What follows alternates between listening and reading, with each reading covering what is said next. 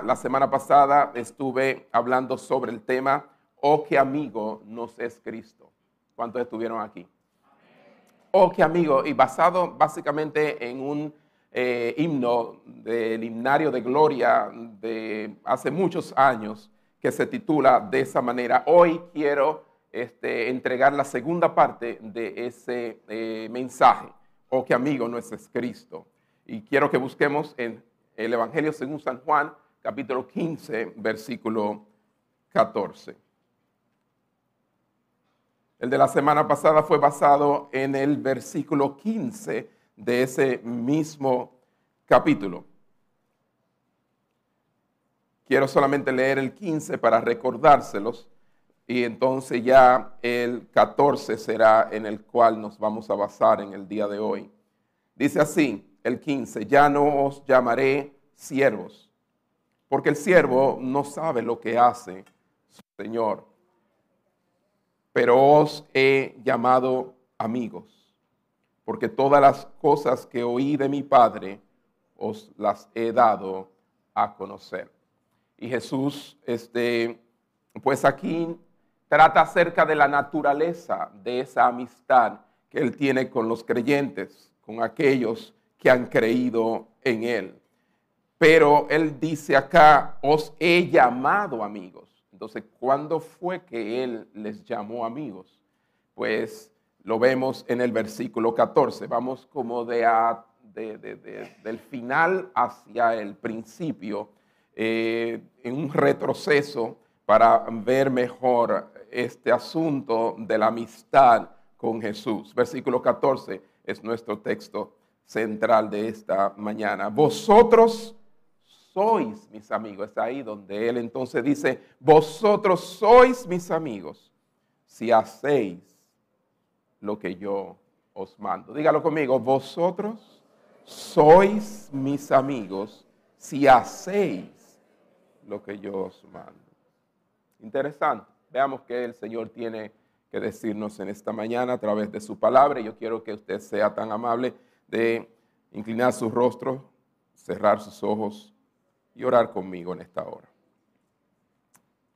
Padre, te ruego en esta mañana que esta palabra que has puesto en mi corazón para tu pueblo sea de edificación a sus almas. Te pido, Señor, que cada mente que esté aquí, oh Señor, esté aquí. Valga la redundancia, Señor. Y es que muchas veces aún en tu casa tenemos la mente en otro sitio.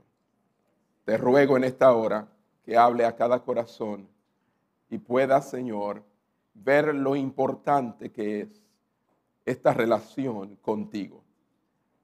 Te ruego también, Señor, que si alguna persona todavía no tiene esa relación personal, no como quiere tenerla, sino como debe tenerla. No como piensa que es, sino como realmente es. Señor, pueda en esta mañana tomar esa decisión, porque tú eres el que pone el querer como el hacer en nosotros. Bendícenos, Señor. Te lo suplicamos en el nombre de Jesús. Y todos dicen cómo. Amén. Amén. Hermanos míos, amigos, teólogos, filósofos, poetas, compositores, novelistas, cineastas, sociólogos, antropólogos y aún psicólogos, a través de los tiempos, han tratado este tema sobre la amistad. Y de eso es que se trata este mensaje de hoy. Ha sido como un tema central la amistad. La tarde de esta última cena, porque fue una última cena, Jesús estaba con sus discípulos Jesús quiso dedicar un tiempo para hablarles de una amistad singular. Yo diría la más importante de todas las amistades. Usted dirá, yo quizás no tengo muchos amigos, está bien. Hay muchos a través de las edades que han pasado la vida con pocos amigos. amigos. Hay otros que han procurado, creo que como Roberto Carlos, tener un millón de amigos. Perdónenme que me surgió eso así. Esto es natural. Yo quiero tener un millón de amigos. Pero aún tuvieras un millón de amigos y no tienes a este amigo, en realidad no sabrás lo que es tener un amigo. Y Jesús quiso dedicar este tiempo para hablarles de la amistad. Por ello propuso a sus discípulos una especie de testamento. Eso es, una especie de testamento. No fueron palabras meramente de despedida o un discurso teológico. Estas eran sus últimas horas, imagínenselo. Y él hablándoles acerca de la amistad. Fueron palabras sinceras nacidas del corazón, fruto de haber compartido con eh, ellos con Jesús por tres años y medio y haber vivido tantas experiencias preciosas. Ustedes se le imaginan lo que es caminar con Jesús.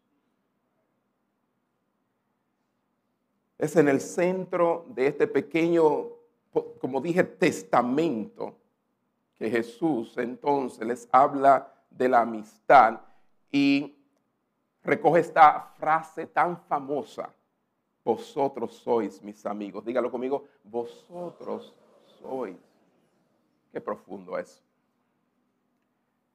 Lo primero que yo quiero que nosotros veamos en esta mañana es esto. No somos nosotros quienes lo llamamos amigo, sino es Él quien dice, vosotros sois mis amigos. Eso es eso es tan grande. Usted ni se imagina lo grande que es eso. Estamos hablando aquí de que cuando leemos este versículo 14, no vemos a los discípulos diciendo, tú eres mi amigo. No, no, ustedes son mis amigos. Si el presidente de la República, Abinader, me llamara su amigo. Yo sé que aquí hay personas que pueden eh, decir que el presidente le ha llamado amigo. Pero si el presidente me llamara amigo, me estaría elevando a su nivel. ¿Cuánto creen que es así? Sí. Oh, wow, este es mi amigo, me está elevando a su nivel. Sin embargo, si yo lo llamo amigo, no lo estoy elevando en absoluto.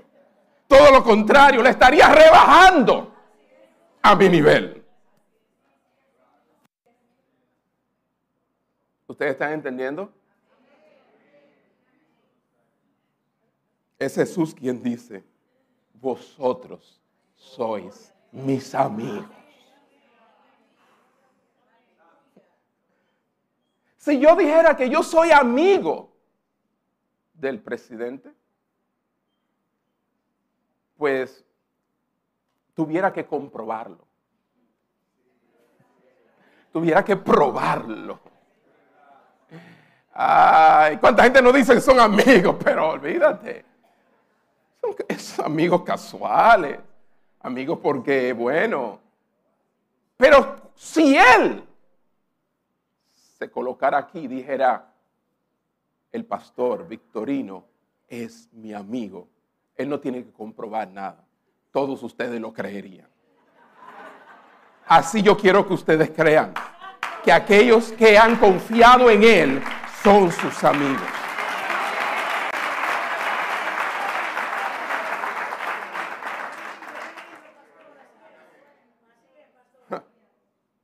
Jesús entonces ha abierto la puerta a, como yo dije la semana pasada, a una de las relaciones más íntimas, que es la relación de amistad.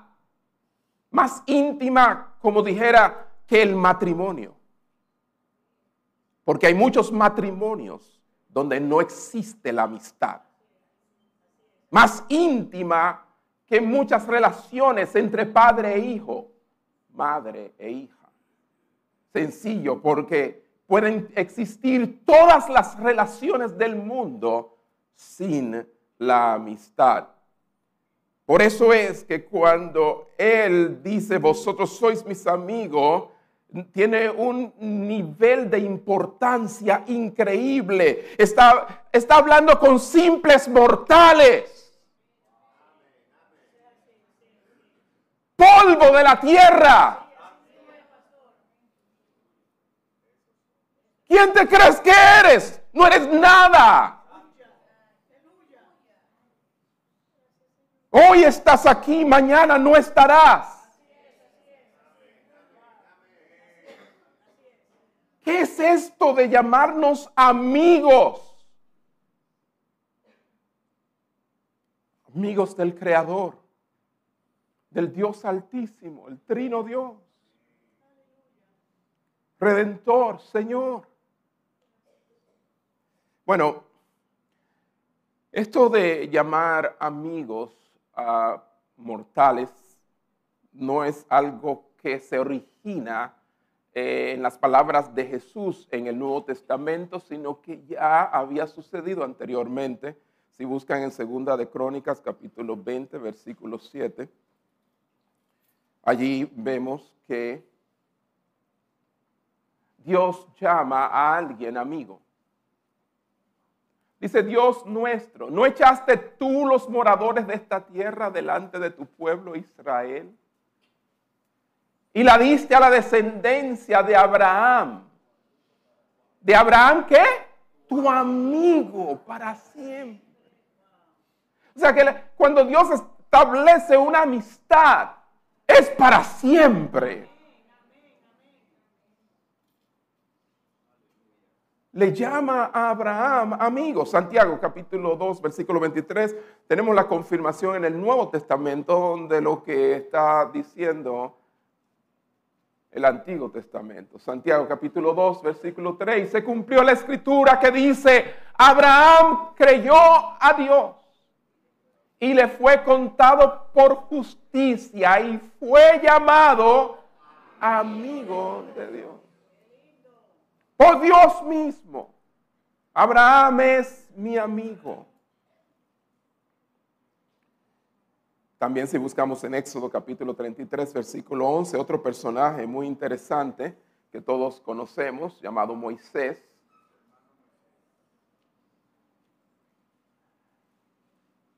Dice la palabra y hablaba Jehová a Moisés cara a cara como habla cualquiera a su compañero. Y ahí está hablando de amistad, compañerismo. Dios llamando y tratando a Moisés como un amigo. Qué infinita condescendencia, hermano. Podría yo decir. Infinita condescendencia. Porque como lo, lo, lo infinito puede tener amistad con lo finito. ¿Cómo lo eterno puede tener amistad con lo efímero y pasajero? ¿Qué relación puede haber entre los tres veces santo con seres falibles, débiles, pecadores como nosotros? Eso es una infinita condescendencia. El que Jesús me considere su amigo. Hermanos, a través de la historia encontramos muchos personajes, muchos nombres de poderosos que se elevan para que los reverenciemos. O sea, sus logros, sus hazañas, eh, son de renombre y cuando se mencionan sus nombres, la gente tiende a reverenciarlos. Maestros de los cuales hemos aprendido y le estamos agradecidos. Pero qué abismo, hermano, hay entre nosotros y los mejores y más nobles de ellos. No hay tal relación. Podemos admirar a Juan Pablo Duarte Podemos admirar al filósofo tal, pero no hay ninguna relación entre nosotros y esa persona. Vivieron en otros tiempos y no nos conocen. Y nosotros conocemos lo que la gente dice de ellos, lo que ellos dijeron de sí mismos, lo cual es imperfecto, no es completo nunca. Pero yo no le estoy hablando de una amistad con cualquier persona. La peculiaridad del cristianismo es ese fuerte vínculo personal que une a todos los creyentes de todas las épocas con este hombre que murió y resucitó. Y que nos dice que nosotros somos sus amigos. Ningún otro ha dicho eso. Nadie más en la historia ha declarado que todos los seres a partir de ese momento que ponen su confianza en Él serán llamados amigos de Él. ¿Por qué? Porque están muertos. No viven, pero Él vive y puede tener una relación con nosotros. Podemos clamar a Él en el momento de la angustia. A Buda no se clama en el momento de la angustia, ni a Confucio, ni a Mahoma. Gracias, hermano. No. El nombre que ustedes escucharon cuando entraron, ser mencionado y una y otra vez en cántico y alabanza. A la gente cuando entra en nuestra congregación no le es difícil saber cuál es la persona más importante aquí. Porque se habla de él desde que se comienza hasta que se termina. Él es la estrella resplandeciente de la mañana. Es el lucero que ha alumbrado nuestros corazones. ¿Cuántos dicen amén? O sea, estamos hablando de que eh, a quien se le da fama en esta plataforma es a Él. Todo otro logro nuestro se debe a Él.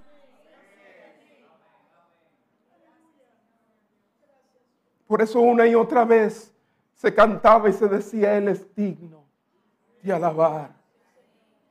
Nuestro amigo, Él ha sido objeto de un vínculo apasionado y un amor más profundo que la vida misma para aquellos millones de personas a través de las edades que han confiado en Él. Ustedes oyeron lo que yo dije. Hay un vínculo apasionado, un amor profundo entre nosotros y Él. Más profundo e importante que la vida misma.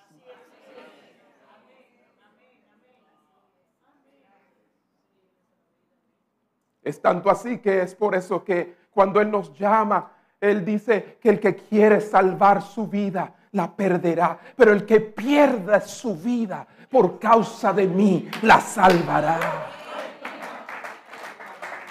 ¿Ah? Nadie pide tal compromiso, sino Él. Ahora, ¿qué significa ser amigo de Jesús? Es una pregunta. Todos, todos somos amigos de Jesús.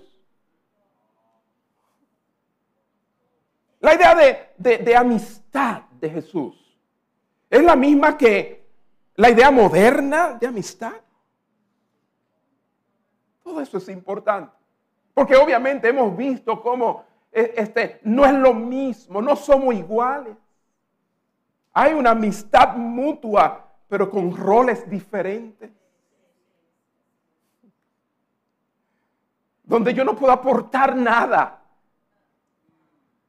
él lo aporta todo. No tengo nada que darle a este amigo, sino la vida misma que Él me ha dado. Por eso es que por alrededor de 50 años puedo decir que he estado en esta amistad con este amigo. Sí, Voy a cumplir 60 el martes.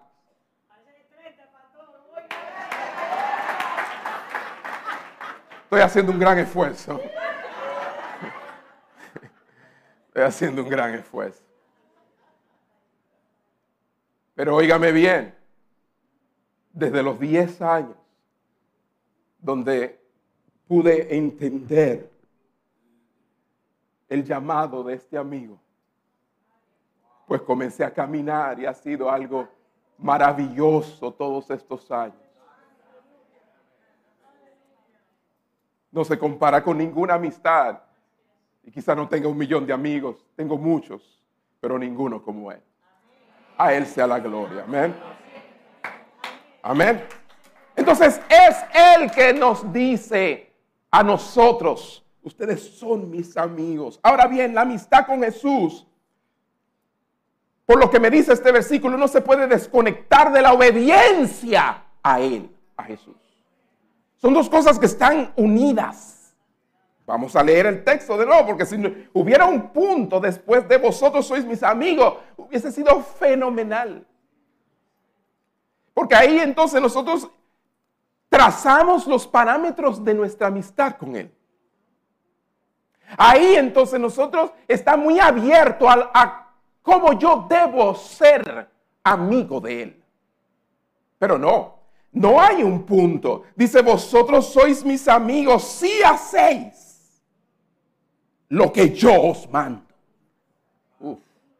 Entonces, ya voy entendiendo ahora que no todos somos amigos de Jesús. La idea de la amistad de Jesús con nosotros no es la misma que nosotros tenemos entre nosotros. Porque entre nosotros no necesariamente tiene que existir la obediencia a todo lo que tú digas o yo te diga.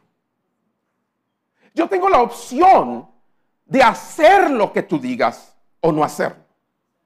Considerar bueno y válido a, través de mi juicio que lo que tú me estás diciendo que hagas, debo hacerlo. Pero en esta amistad es diferente. Pues Él está diciendo aquí algo demasiado profundo y peculiar. Y es que sus amigos son aquellos que hacen su voluntad, lo que Él manda. oh. Hermanos, Ahora bien, lo primero que yo tengo que ver cuando veo un texto así es, hay una palabrita ahí de dos letras que se llama sí, que dice sí. ¿Vosotros sois mis amigos? Sí. Sí. ¿Cuál es ese significado de la palabra sí ahí, en este versículo? Para aquellos profesores de gramática, ¿qué es lo que es el sí ahí? Eso mismo. Por eso es que es bueno tener de todo acá, ¿verdad? Yo nunca quedo mal. Sí. Quiere decir entonces que debes hacer lo que Él te ordena hacer para convertirte en su amigo. No diga tan rápido.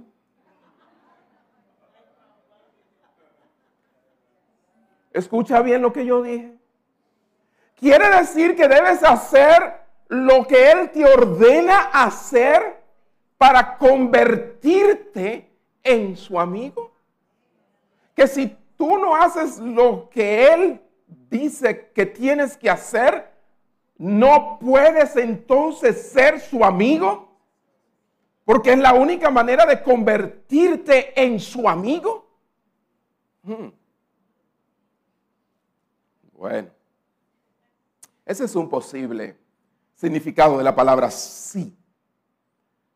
Es el tipo de sí que tenemos en mente cuando hablamos de causa y efecto. Utilizamos el sí para mostrar una causa y más luego un efecto. Ejemplo, si le pegas a la pelota de béisbol lo más, bastante fuerte, es muy probable que volará la cerca y se irá fuera del parque. Home run. Ese es un sí de causa y efecto. La causa, la fuerza con lo que lo hagas. El efecto, el que esa pelotita se irá fuera del parque. Por eso amamos a Sammy Sosa, aunque ya no sea del color nuestro. Amamos a David Ortiz. Amamos todos estos peloteros. ¿eh? Que son la gloria de nuestro país. Causa y efecto. Ese es un sí condicionante. Pero, pero, ¿es eso lo que Jesús está diciendo aquí? Yo le digo de ninguna manera. ¿Cómo? Pero yo entendía que era. Es lo primero que tiene que venir a nuestra mente porque nosotros tenemos el sí siempre como un condicionante de causa y efecto, pero en ese sentido de que si no ocurre esto, entonces esto no puede ocurrir. No, no se turbe vuestro corazón. Ni tenga miedo que todavía no estoy al punto de ser hereje. No, de ninguna manera. Jesús usa la palabra sí aquí para expresar una confirmación o prueba de que algo es cierto. Voy a probárselo. ¿Ok?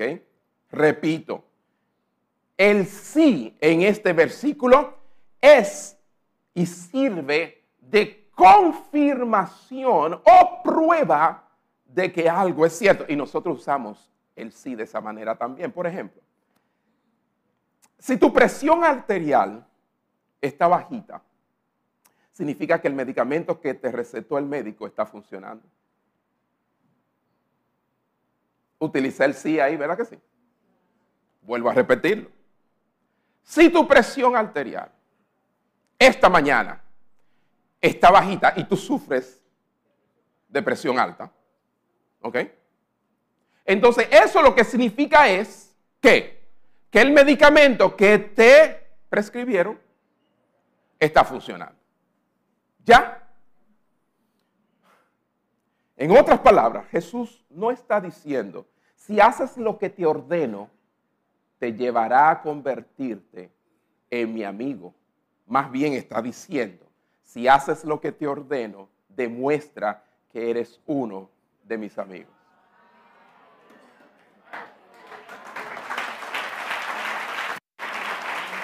Ahora sí, ¿verdad? ¿Cuál es la prescripción? El hacer lo que Él nos ordena. ¿Y cuál es el resultado? Que estamos demostrando que no tomamos la pastillita. La demostración la prueba, la confirmación. No es que nos convertimos en sus amigos, sino que damos muestra de que hay una relación con Él.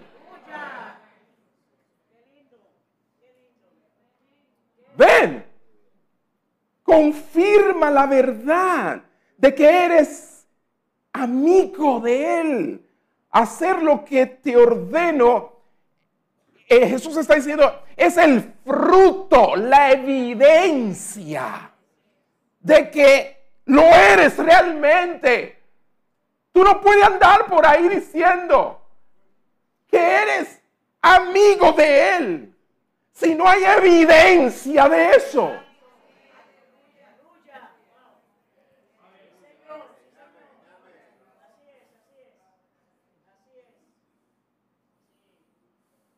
No debemos entender esta frase como una condición de la que Cristo hace depender su amistad con nosotros. Porque al contrario, esta amistad fuera muy frágil, como todas las amistades. No, no hay un, depender de hacer para entonces mantener esta amistad. Pero de, lo contrario, fuera un desastre porque nosotros le fallamos. No queremos, pero le fallamos. Pero cuando hago lo que Él quiere, entonces doy evidencia, fruto de esta relación. Lo que quiere decir que Jesús aquí, en vez de estar condicionando la amistad para depender de mis obras, al contrario, Él comienza asegurando y dejando fuera de duda, de toda duda, esta amistad. Vosotros sois mis amigos. Ya lo está diciendo, lo somos. Ahora bien, cuando yo hago lo que Él quiere, doy evidencia de esta amistad con Él. Amén, hermano. Nuestra obediencia no es entonces lo que nos hace sus amigos. Porque entonces seríamos amigos algunas veces. Quizás muchas veces sí, muchas y algunas no. O quién sabe cómo es tu relación con Dios. Pero en esta mañana Él está llamándote y ofreciendo su amistad. Y, en, en su amistad está esta cláusula. Y no está en letra chiquita. No, está junto con la declaración, tú eres mi amigo demuéstralo haciendo lo que yo te digo que haga. ¿Ya? Oh hermano, recordemos hermano que, que Él murió por nosotros, tratándonos como amigos cuando no éramos amigos, sino enemigos. Romanos capítulo 5 del 6 al 10. Vayamos allá, por favor. Romanos capítulo 5 del 6 al 10.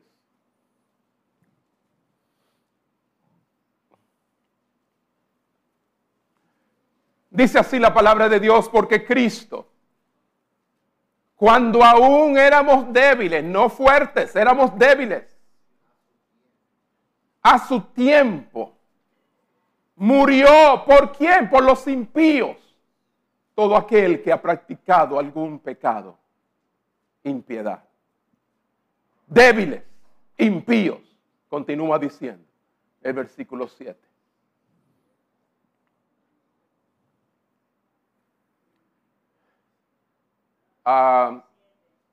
Versículo 7, capítulo 5, versículo 7. Perdón porque estoy leyendo de la pantalla.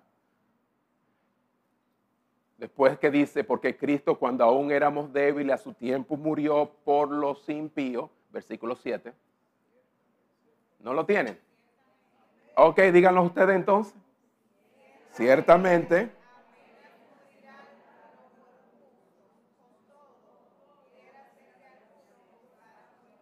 Ok, ciertamente apenas morirá alguno por un justo, con todo pudiera ser que alguno osara morir por el bueno. Ahora el versículo 8, ¿qué dice?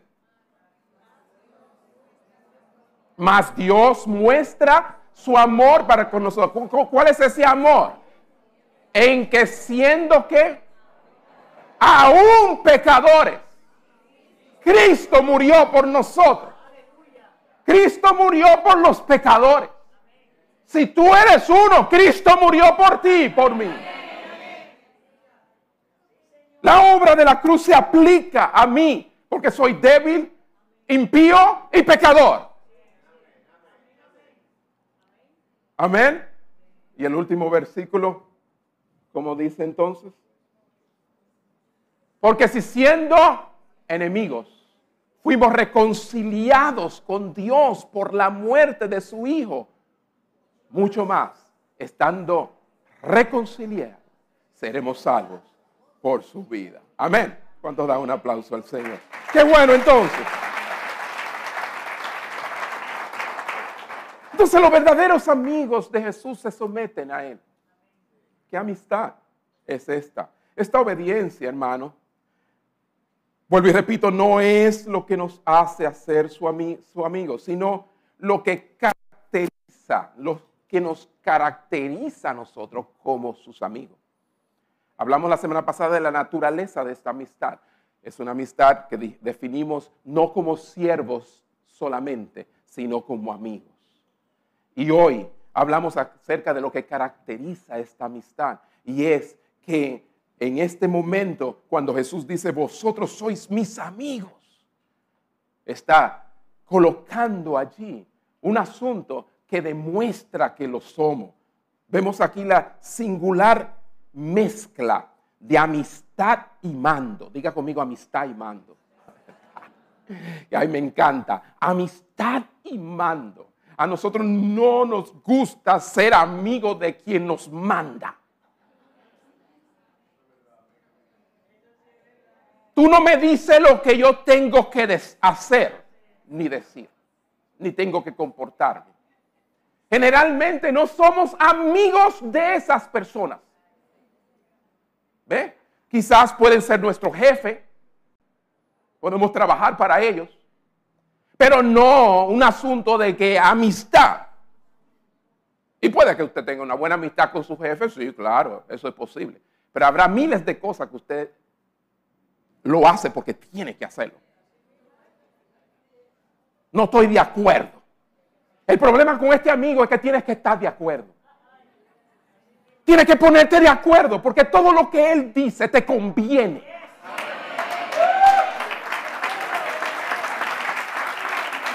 Es una amistad de amor y mando. ¿Qué, amistad es esta? Por eso le señalé desde un principio, es muy singular, muy particular. Esta amistad en ningún momento usted la maneja a su antojo. Esta amistad usted no puede manipularla como hace con otras.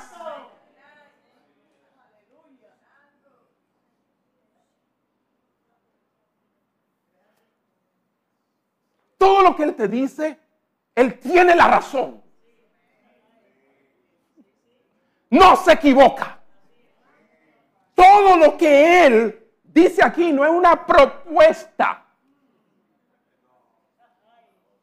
No es una sugerencia. No depende de cómo yo me sienta al respecto. Si va en contra de mis tradiciones. Es una amistad. Donde hay una mezcla de esto, amistad y mando, que implica por una parte una sumisión absoluta a este amigo. Y por la otra, una amistad cercana, porque oímos que Él nos dice, vosotros sois mis amigos. Ya, ya. En esta relación entre amor, podríamos decir, y obediencia, diga conmigo amor y obediencia con respecto a Jesucristo, el amor es el padre de la obediencia. Por eso es que yo no entiendo bien esta relación. Porque lo que sucede es que Él conquista mi obediencia amándome. Al yo experimentar su amor, el amor se convierte en padre de mi obediencia, engendra mi obediencia. Porque si usted me pregunta, ¿por qué usted ha dedicado toda su vida al Señor? ¿Por qué se entregó tan pequeño al Señor y no anduvo por ahí como otros, disfrutando de esta vida y sus placeres, alocadamente viviendo la vida de Ricky Martin, ¿no es? La vida loca. ¿Ah? ¿Por qué? Yo no te sé explicar. Yo lo que sé es que yo entendí que Él me ama. Y el amor de Él engendró en mí la obediencia a Él. Puede que sea una obediencia imperfecta porque yo soy imperfecto. Tú también, no me mire así. Pero hay algo dentro de mí que aun cuando desobedezco digo, ay no, yo no estoy siendo leal a mi amigo. Ay no, él me ama demasiado para yo no obedecer lo que él dice.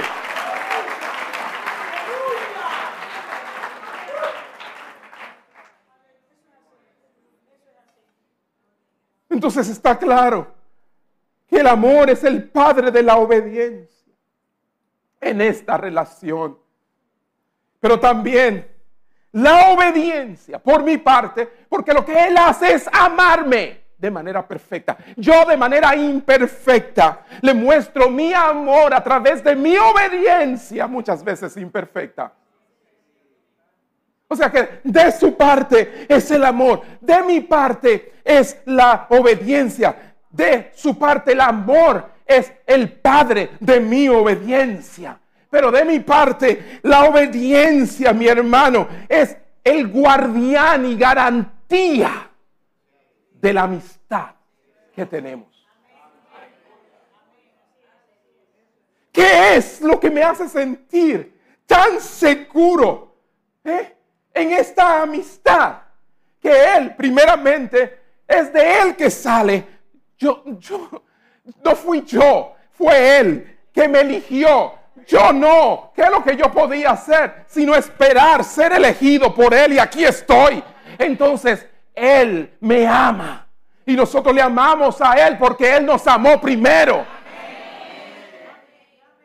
Entendimos su amor por nosotros.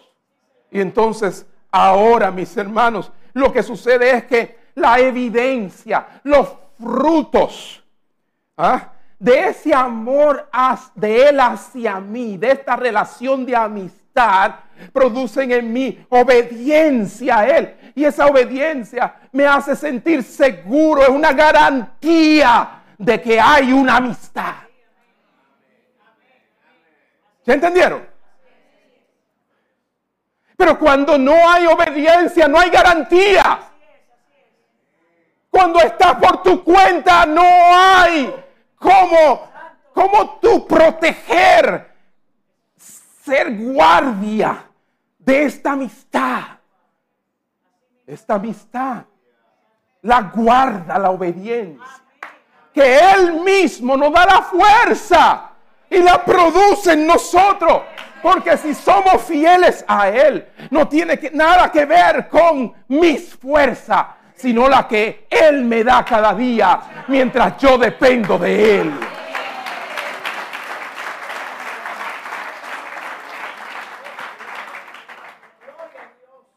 Esa es la amistad que Él quiere con nosotros. Nuestra amistad con Jesús se confirma y se ve en nuestro compromiso de hacer lo que Él nos manda hacer. Es que aquellos que realmente le aman, y lo honran de manera natural, normalmente buscarán seguir sus mandamientos. Juan capítulo 14, versículo 21. En el mismo testamento final de su discurso a sus discípulos de manera íntima. Capítulo 14, versículo 21, el que tiene, el que tiene mis mandamientos y los guarda. Oigan bien que no solamente los tiene, los guarda, los obedece. Ese es el que me ama. Y el que me ama será amado por mi Padre. Y yo le amaré y me manifestaré a él. Quiero concluir entonces con esta última observación de este versículo.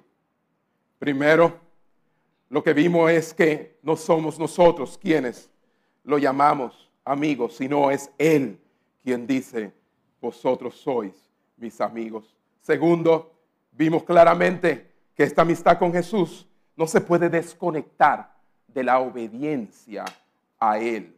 Él dice, si hacéis lo que yo les mando. Finalmente, sería una mezquindad por nuestra parte, no responder con gozo y obediencia a esta amistad. Vuelvo y repito, no serías amigo.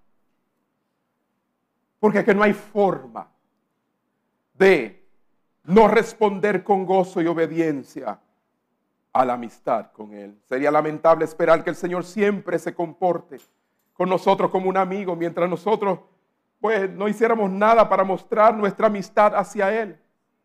¿Cierto? Mm. La manera en que la mostramos en obediencia y devoción a Él. Por eso nos ven aquí adorando al Señor. ¿Qué es lo que mueve a las masas, a la gente de sus casas? ¿Ah? Para adorarle el domingo en la mañana. Esta devoción, ¿por qué? Y muchos que no tienen esta relación se preguntan, ¿por qué? Porque duran media hora, 35 minutos, 40 minutos parados, con sus manos levantadas, adorando a Dios. ¿Por qué? Hay gente que dice, todo eso no es necesario. Yo le adoro en mi corazón. No hay que ir a la iglesia, no hay que hacer esto, porque tiene una relación con un tal amigo que es a su manera. Pero cuando tú te adentras aquí, tú ves que el domingo no es suficiente. Y te levantas temprano y oras y te presenta al Señor. Y no como un amuleto, sino como una relación.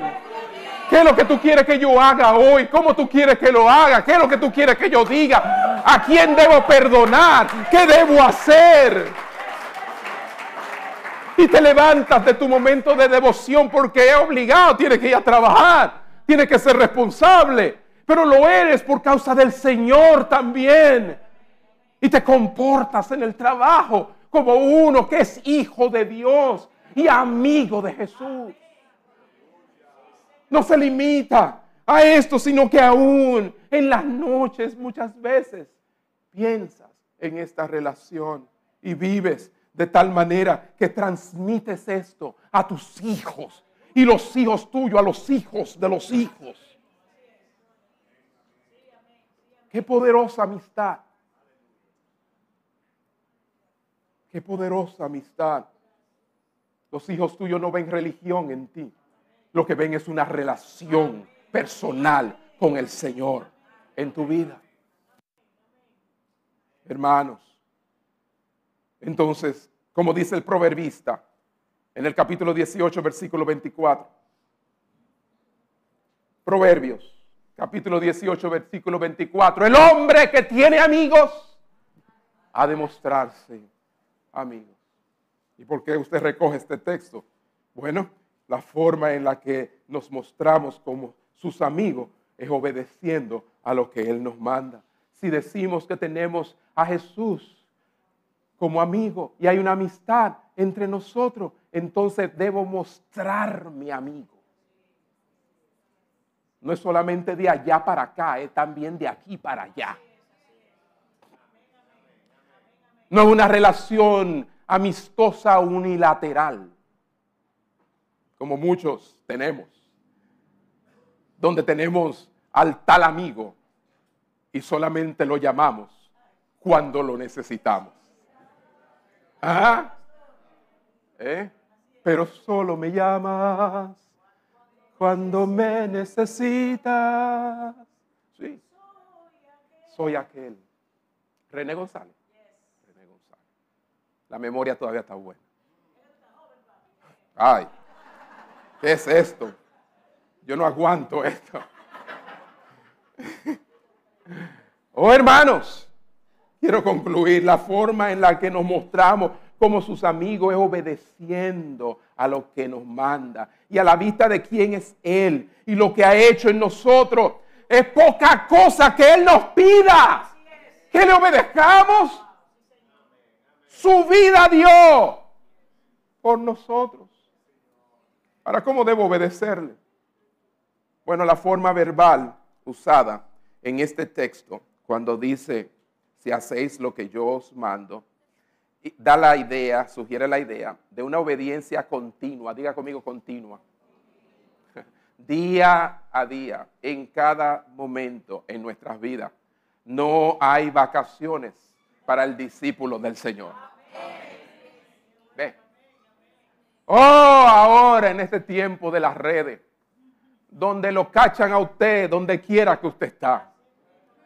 Y usted dice, se olvidó de que es un discípulo del Señor. Ah, oh no, hermano. Nosotros no tenemos vacaciones aquí o en Pekín. Él dice que yo soy su amigo y debo ser leal a esta amistad. ¿Cuántos dicen amén? Eso no importa donde sea. Y más aún cuando el lugar no hay cámara ni hay nada, no hay forma de que te atrapen, Él está ahí. Porque es un amigo que tú lo quieres que esté ahí cuando tú más lo necesitas. También Él quiere estar ahí cuando tú piensas que no lo necesitas.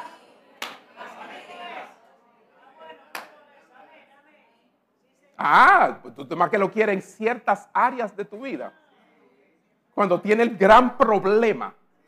Ah, no, no, Él también se ofrece. Y no solo se ofrece, sino que está ahí. Cuando tú menos crees que Él está. Por lo tanto, sé leal a este amigo. No solamente una obediencia continua, sino que también debemos obedecer todo lo que Él nos manda. Amén. No podemos elegir, obedecer aquellos mandamientos que nos gustan. Y entonces todo esto de más, está de más, pues vamos a, depifarrar esto y hacer, y, y, solamente escoger esos textos que, no, hermano. Así como cualquier amigo te dice cosas bonitas, pero también te dice, esto está mal.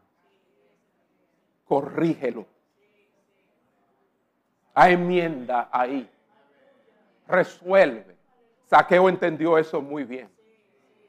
Léase la historia de Saqueo. Saqueo lo entendió muy bien. No solamente pido perdón a la gente que he defraudado, sino que les devuelvo cuatro veces más de lo que, porque yo quiero estar bien con mi amigo. Acabo de conocerlo. Esta fiesta no significa nada si este corazón no se ha convertido.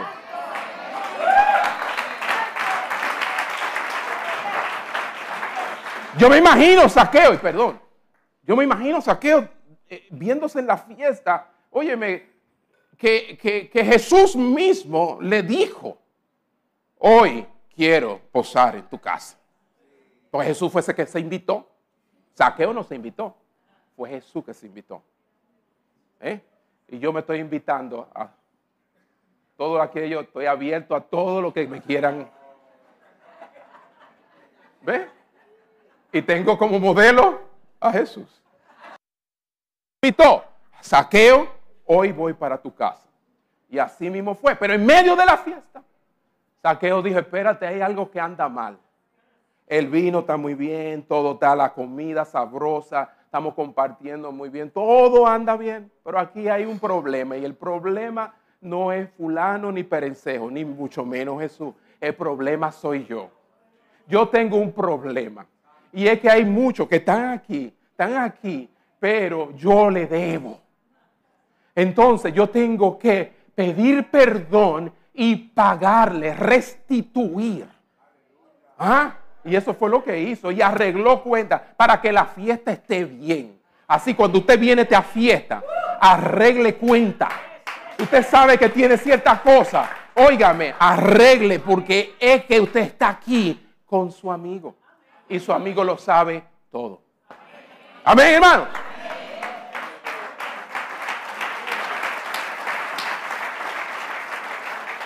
¿Cómo debo obedecer al Señor? De una manera continua, todo lo que Él dice y debe ser una obediencia activa también. Diga conmigo activa.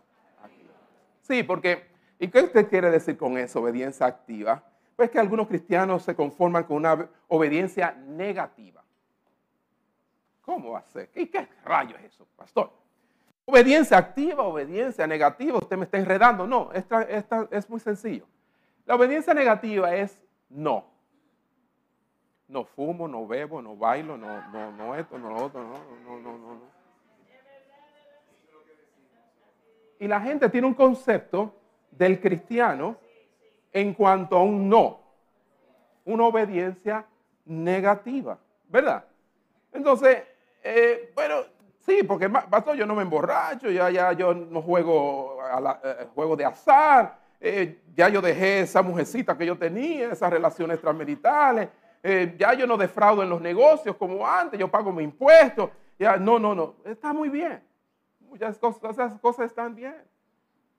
Pero no siempre es la obediencia negativa, también tiene que velar por una obediencia activa. ¿Y qué implica eso? Bueno, eso implica tomar decisiones prácticas, como saqueo. Sí, principalmente en las relaciones, tu obediencia cambia. Cuando tú vienes al Señor, mucha gente no viene al Señor por eso. Le es más fácil decir, yo soy una persona muy moral. Ya yo no esto, ya no aquello, no otro. Pero le cuesta pedir perdón y arregar relaciones. Ir una milla extra. Dar la cara. ¿ah? La otra mejilla. Muchas cosas que Jesús nos dice que son propias de una obediencia práctica del día a día.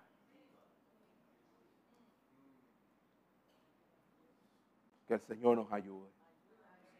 Entonces, al llegar a este punto, hermano, la pregunta entonces es, ¿qué nos ¿qué debemos hacer? ¿Estaremos comportándonos como amigos de Cristo, tal como Él lo espera?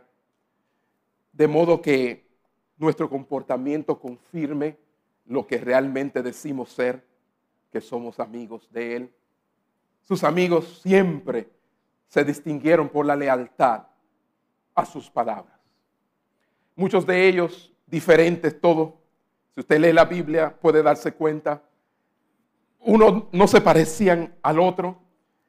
Muchas veces el Señor les hablaba y el Señor dejaba que ellos llegaran a sus conclusiones.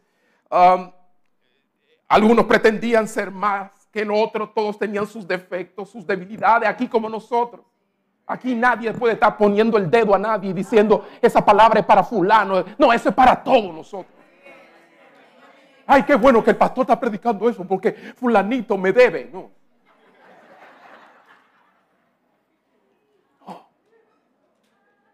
No. Te deberá dinero a ti, tú le debes amor a otro. ¿Qué es más difícil de pagar? ¿Amor o dinero? Entonces todos diferentes, pero al final siempre la palabra de Dios los sostuvo, los confortó, los corrigió y terminaron siendo vidas cambiadas por Jesús y Él les llamó sus amigos. Hoy el Señor quiere llamarte amigo. Amén. El Señor te bendiga en esta mañana. Aleluya.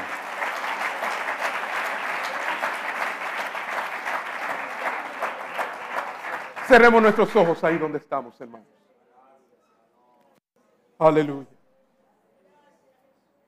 Gracias, Señor.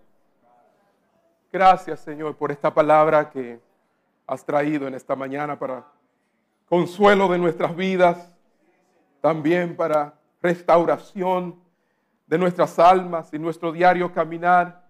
Gracias Señor, porque ciertamente tú eres bueno y tu palabra siempre es beneficiosa.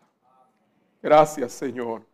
En esta hora levantamos nuestras manos al cielo y te pedimos Señor que nos perdone.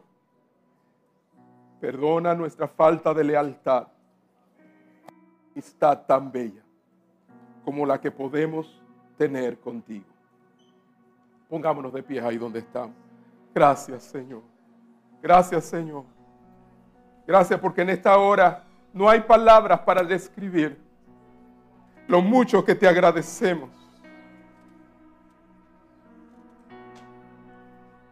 lo mucho que nosotros te agradecemos.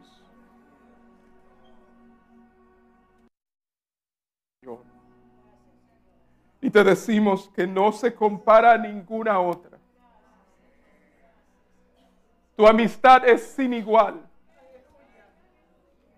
Y no la cambiaría por ninguna.